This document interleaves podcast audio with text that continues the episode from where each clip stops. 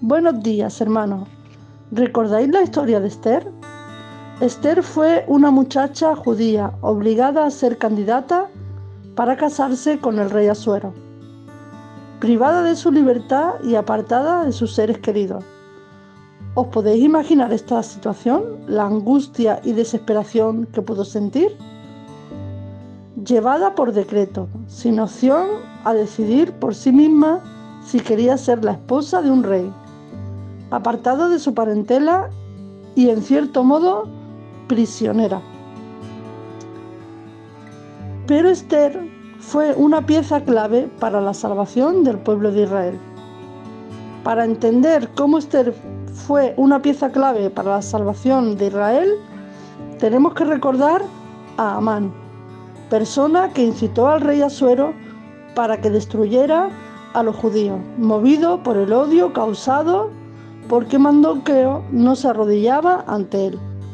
En el libro de Esther 3, 9 y 10 leemos, Si place al rey, decrete que sean destruidos y yo pesaré diez mil talentos de plata a los que manejan la hacienda, para que sean traídos a los tesoros del rey.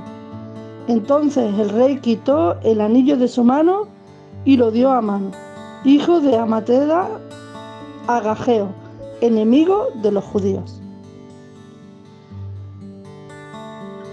Al oír Mandonqueo el decreto, rasgó sus vestidos, se cubrió de ceniza y se fue a la puerta del templo, a la puerta del reino.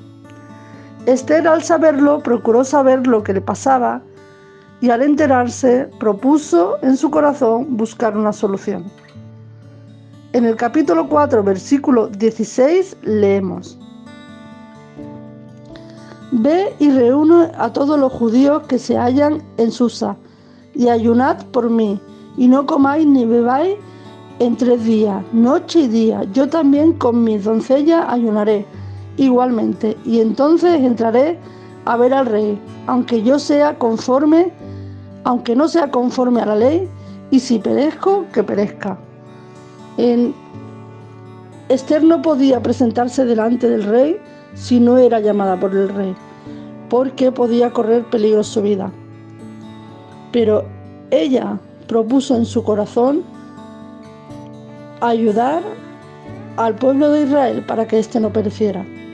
Dice que Esther ayunó tres días y tres noches para que el Espíritu de Dios la ayudara a buscar una solución. Y no solo liberó al pueblo de Israel, sino que Amán, enemigo de los judíos, fue ahorcado en la horca que preparó para ahorcar a Mandonqueo.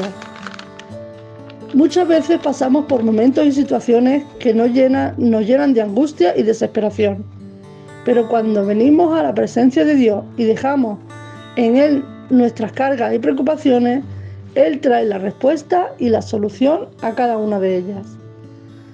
Descansa en su presencia. Pases por donde pases, espera y confía en Él. Y el Señor te ayudará, te sustentará y te protegerá. Bendiciones para este día.